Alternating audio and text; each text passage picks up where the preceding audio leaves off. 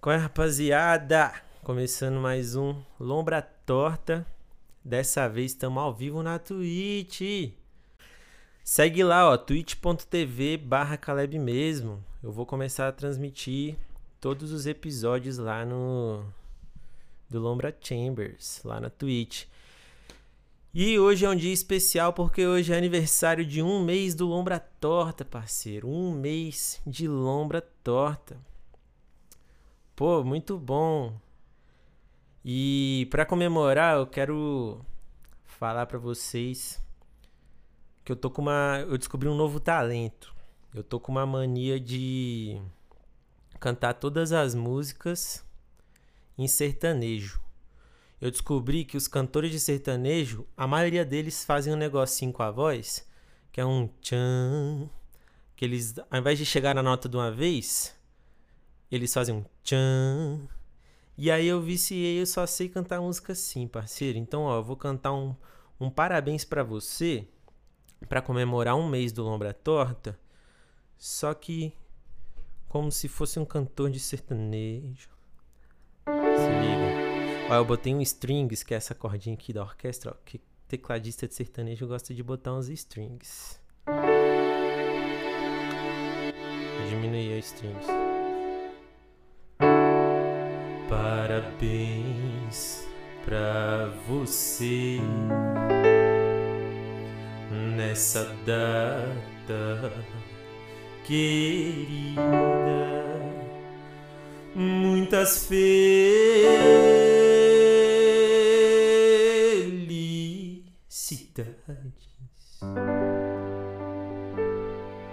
muitos anos de vida.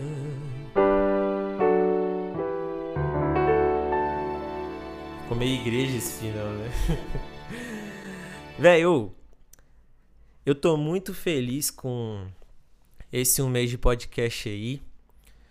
Pô, um mês postando episódio novo toda segunda, velho. Caraca, é muito difícil ter constância em qualquer coisa nessa vida, né? E aí, pô, com o podcast tá rolando, velho. Toda segunda tá tendo episódio novo e não sei o quê. E eu tô muito feliz com os feedbacks que, que as pessoas estão dando também, porque eu não esperava. Uma das coisas que acho que mais tá me fazendo bem com esse podcast foi porque eu comecei com a expectativa lá embaixo, assim, tipo, tanto para mim quanto para quem tá ouvindo. Desde o primeiro episódio que eu falo, olha, eu vou aprender isso aqui fazendo, não sei como é que faz, não sei se vai ficar bom, e se ficar bom, ficou. Se não ficar também, paciência. A Nath, que foi a minha amiga que me ajudou a fazer identidade visual e tudo mais, ela chegou, me ajudou e tal. Eu fiquei, caraca, velho, a bicha tá me ajudando, tipo, cabuloso. E aí vai que fica um negócio mó bosta. E aí vai que ela tá criando uma expectativa do bagulho ficar bom, porque ela tá me ajudando, né? Então ela tá acreditando na parada. E aí, enfim, ó, pra ela eu falei também, falei, olha, Nath, eu não sei se vai ficar legal, porque eu não sei fazer, eu nunca fiz e tal. Então, velho, eu mantive a expectativa lá embaixo. E aí, qualquer coisinha boa que foi acontecendo me deixou muito feliz, entendeu? Porque eu não esperava nada. Então, para quem não tem nada. Que, como é que é o ditado? É, ajoelhou é para se molhar. Então, quem não tem nada, quem não espera nada, velho Qualquer coisinha é alguma coisa. Eu vou criar meu próprio ditado popular. Quem não espera nada, qualquer coisinha é alguma coisa. Assinado Caleb. E. Onde é que eu tava aqui? Eu tentei colocar a expectativa lá embaixo porque eu percebi que é melhor você se surpreender com algo que você espera pouco do que você se frustrar com algo que você espera muito. Mas tem que ter um equilíbrio nisso também, nessa expectativa baixa. Por quê? Eu fiquei com uns três ou quatro episódios gravados, guardados no, no meu computador. E eu não começava o podcast, eu só ia gravando e não começava, não lançava episódio nenhum. Por quê? Porque a minha expectativa estava tão baixa que começou a se tornar uma falta de confiança. E aí já é outra coisa. Aí já fica perigoso, porque isso poderia ter me impedido de começar um negócio que que tá sendo mal legal, entendeu? Então, tem que tomar cuidado, porque Se abaixar um pouquinho do, do zero, vai, você vai chegar na falta de confiança. O que, que tem abaixo do, do chão? O inferno, o sete pele, o, o tinhoso. Você quer cair no colo do tinhoso? Ninguém quer, Deus é mais. Então, velho, abaixo da, da expectativa baixa, tem o inferninho ali da falta de confiança. E eu quase caí nessa. E, pô, até então, velho, tá sendo muito legal pra mim, assim, individualmente, né? Eu gosto de ficar aqui falando bobagem. E eu criei um apoia-se e, velho, já tem cinco pessoas, cinco ou seis pessoas apoiando já. E, pô, outra coisa que eu não esperava. E essas pessoas aí estão me dando maior força e tal. Então, velho, se você quer apoiar também, entra lá no apoia.se barra lombra torta e me ajuda a continuar esse bagulho aqui. Agora, eu vou tocar uma outra canção antes de continuar conversando sobre essas expectativas aqui, que é o seguinte. Eu falei para vocês que eu não consigo cantar mais nada sem ser sertanejo. E aí eu tava ouvindo uma música que me tocou muito, que é a versão do, do Vitão da música do Racionais. Não sei se vocês já ouviram ele cantando Diário de um Detento. E eu acho que vai ficar, vai ficar bom eu fazer uma versão da versão do Vitão do Racionais. É o cover do cover de Vitão de Diário de um Detento em sertanejo.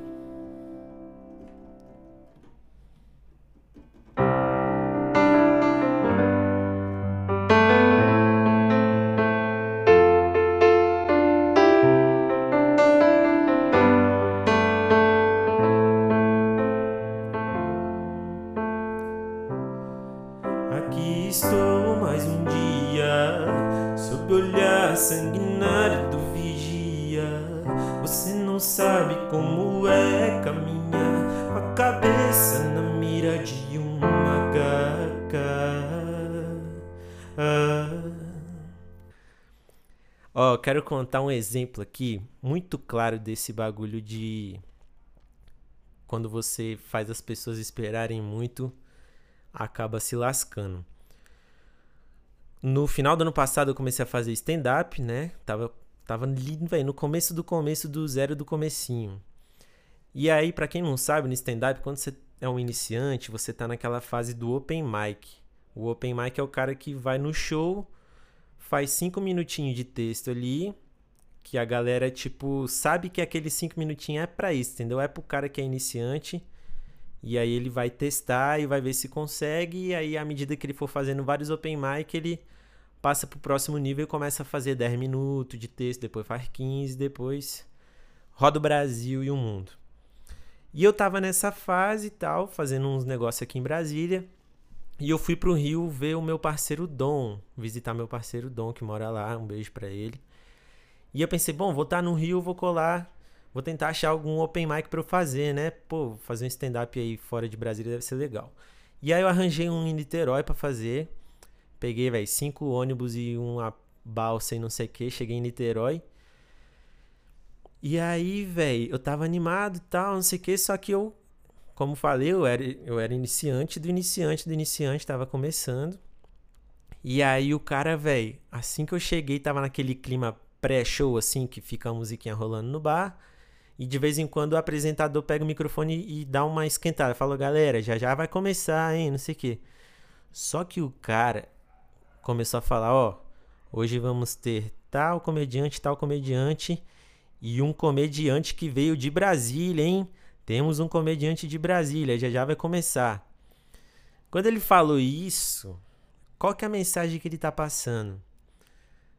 Tem um puta de um comediante cabuloso de Brasília que tá em turnê e por acaso na turnê ele tá em Niterói e vai fazer o show ali naquela noite. Essa mensagem que ele tá passando, sendo que na verdade eu era, velho, o cabaço do cabaço do virgem do virginiano cabacinho. Não sabia de nada, de comédia, de nada, tava começando, testando meus textos e tal. E, velho, foi um desastre, um desastre. Eu subi lá, eu não tô falando que foi um desastre só por, por causa disso. Eu também mandei malzão, tipo. Enfim, eu era muito inexperiente, né? Ainda sou. Mas, velho, quando eu mando malzão com uma galera que espera que eu vou mandar malzão, eles são tipo. Entendeu? Dão umas risadinhas meio forçadas ali. Ah, vamos rir pra ele não, não ter vontade de desistir da vida depois do show e tal. Só que lá, velho, eles estavam sem dó nem piedade. Eu mandava uma piada que não entrava muito bem. Só as carinhas de pastel, assim, ó, na plateia. A galera, tipo, me olhando, velho, o que, que esse bicho tá fazendo aí? Por que, que ninguém tira ele daí? E aí, velho, foi, foi muito ruim, assim. Essa foi frustrante, porque a expectativa da plateia tava lá em cima e entrou um cara como? Lá embaixo.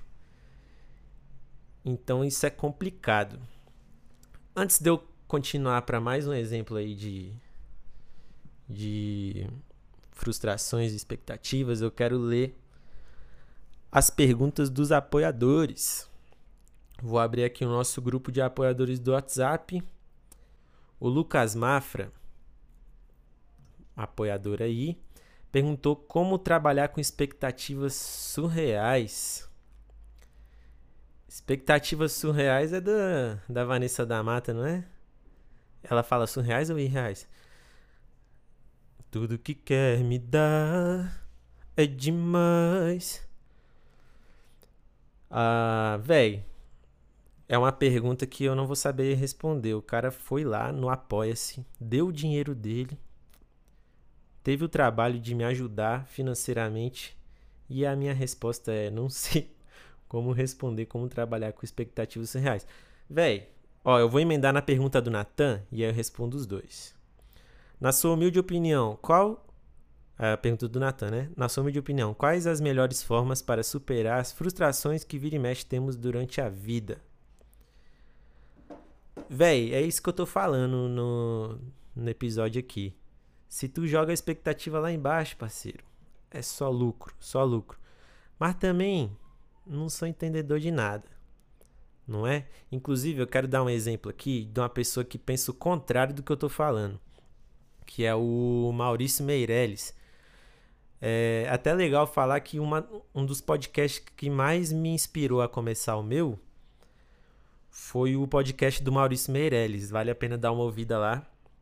Porque eu curto muito o jeito soltão que ele fala assim. Ele só aperta no REC e começa a falar e não, não tá nem. Não tem nem vinheta nem nada o bagulho dele. E o outro que me inspirou muito foi do Patrick Maia, que é meu comediante favorito, assim. Então, se vocês escutem meu podcast, vocês vão gostar desses dois. E aí, como eu falei, o, eu curto muito o Maurício Meirelles. E ele fala em um dos episódios, não lembro qual, que ele prefere sonhar alto, tipo, o mais alto possível que ele conseguir. O mais alto possível que ele conseguir. Ó o português do rapaz aqui. Mas ele, velho, joga o sonho dele lá em cima. Por exemplo, ele falou que o sonho dele é ser o melhor comediante do mundo. O sonho dele é ser o melhor comediante do mundo. Porque daí, se ele joga esse sonho lá no teto, ele sempre vai ter coisa para buscar. Sempre vai ter o que conquistar. Nunca vai parar de conquistar, entendeu? Só quando chegar nesse sonho mega impossível. Então, é uma forma de pensar que para mim não funciona. Eu, quando eu faço esse tipo de coisa, eu, e aí não acontece o que eu espero, eu fico mal e deito na cama por horas ouvindo alguns álbuns aí que mais pra frente eu comento sobre. Mas, onde eu tava mesmo? Então, ele prefere sonhar muito alto, mas eu acho que ele faz isso porque eu e Maurício Meirelles temos uma leve diferença, né? O Maurício Meirelles, ele é um comediante de sucesso. Ele já provavelmente conquistou a maioria das coisas que ele sonhava, então, pô, ele já lotou show de tantas mil pessoas, já foi na TV, já não sei, tudo que um comediante brasileiro precisava fazer e, e sonhava, ele já conquistou. Então acho que ele tá num momento muito de caraca. Agora eu tô aqui no, no topo da montanha que eu subi e beleza, e agora? Que bagulho sem graça. E aí, parceiro, ele foi escalar a montanha mais alta do mundo, que daí ele sempre vai ter coisa para ficar subindo. Só que eu tô em outro momento de vida, eu não conquistei merda nenhuma. Então, para mim vale muito mais a pena eu sonhar baixinho aqui, ó. Pô, meu sonho é ali na padaria. Daí eu vou na padaria. Além de na padaria, eu volto de lá com um pãozinho. E aí eu fico feliz porque eu conquistei o sonho de ir na padaria. E mais feliz porque além disso eu voltei com um pãozinho. Ih, caraca, olha o meu cachorro. Zeca, se... Zeca. Zeca, se tu não parar de latir, eu vou te devolver pro abrigo. Tu quer voltar pro abrigo? Ficar lá cheio de cachorro, sem nenhum ser humano pra te adotar, aí você faz tua escolha. Já mandei papo reto aqui pro Zeca. Onde eu tava? Sonhar alto, caraca, velho. Zeca me atrapalhou pesado. Enfim, velho, eu tô assim, na padaria. Se o meu sonho é na padaria, eu vou na padaria e volto com pão. Eu não realizei meu sonho, na verdade, porque eu não voltei com um sonho, eu voltei com pão, né? Então, se eu for na padaria comprar um pão e um sonho, aí, velho, foi um sonho baixo ali, ó, que eu consegui de boaça, sacou? Aí eu fico, caraca, velho, se eu consigo na padaria esse pau, eu consigo abrir uma padaria também. Aí eu não consigo abrir a padaria e fico frustrado, porque aí eu já sonhei alto demais. Também não é assim que funciona. Outro exemplo cabuloso de expectativas e frustrações é o meio musical principalmente o meio da música independente, assim, né? Aquelas bandas fodidas que ninguém presta atenção. Principalmente, mais especificamente, o rap. Todo santo ano, todo Réveillon, 1 de janeiro, eu vejo 500 MCs falando: Esse ano é meu, esse ano eu vou roubar a cena, esse ano ninguém me segura, esse ano nem cavalo aguenta, esse ano é meu ano não sei o que, vou roubar a cena. E aí, chega lá, nada acontece. O cara criou uma baita expectativa em todo mundo. A minha vontade é nos próximos anos, quando alguém postar isso, eu comentar. O bicho falar, né? Vou roubar a cena. Eu vou falar, vai roubar nada? Porque tu falou isso três anos seguidos e até agora não vi nada? Por que, que você tá prometendo essas coisas? E aí, esse mesmo cara que no primeiro de janeiro fala, ah, vou roubar a cena, não sei o quê. É o mesmo cara que lá no final do ano, lá para novembro, setembro, novembro, depois de ter lançado o álbum dele, ele fala: ah, ninguém da minha cidade presta atenção em mim, ninguém compartilha minha música, ninguém não sei o quê. Por quê? Ele começou o ano enchendo o saco de todo mundo falando que vai roubar a cena. E aí ele jogou, velho. Pô, roubar a cena, velho. É um bagulho muito cabuloso. Não depende só de você, depende de todo mundo te gostar, de, de você, dos produtores te acharem influente o suficiente para você ir lá e fazer um show, isso aqui, várias coisas. E aí é lógico, você não vai atingir essa meta assim tão facilmente. E você prometer um bagulho desse assim, velho, é complicado. E aí, o que que rola? A pessoa fica frustrada depois de lançar um trampo, alguma coisa assim, porque ela percebe que o mundo não acha ela tão foda quanto ela se acha. E eu não tô falando que é um problema você se achar cabuloso. Eu acho que a gente tem que se achar cabuloso mesmo, tem que ter autoconfiança. Só que quando você exige que o mundo acredite tanto em você quanto você acredita em você, aí você vai tomar nos chambers. Aí não vai dar certo.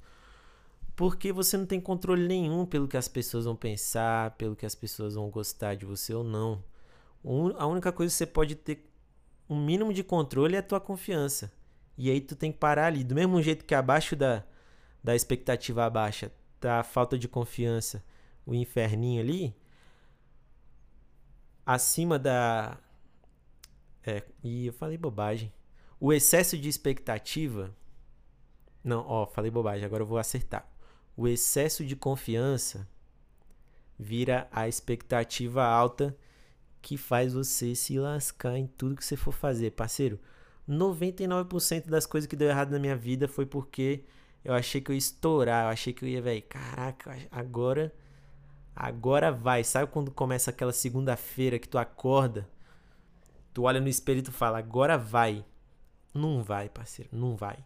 Você tem que acordar na segunda-feira um pouquinho, meia hora mais cedo. Aí tu olha no espelho e fala, véi, se pá não vai. E eu tô achando que não vai mesmo. Mas eu vou tentar. Ó, quase, eu quase cheguei na falta de confiança ali, mas tá meio coach, né, isso aqui, mas vocês entenderam. É um pouco do que eu tô vivendo assim. E aí, velho, só pra para fechar um pouco esse assunto, eu vou falar de uma ideia que eu tive dia desses. E aí eu quero que essa ideia se concretize aqui no podcast. Eu quero que vocês participem comigo, que é o seguinte. Eu não sei se vocês já viram o aplicativo Tinder. Eu nunca baixei o Tinder porque nunca precisei, porque quem me vê ao vivo sabe que eu tô sempre rodeado de donzelas e jamais vou precisar de um aplicativo desse. Mas vocês aí que não conseguem nada na vida, devem ter baixado já. E eu ouvi falar que o Tinder é o seguinte: você vai, bota tuas melhores fotinhas lá, ah, uma foto com uma foto assim na praia. Ah, uma foto com um cachorrinho aqui. Ah, uma foto cozinhando. Ah, uma foto bonitão, com um sorriso bonitão.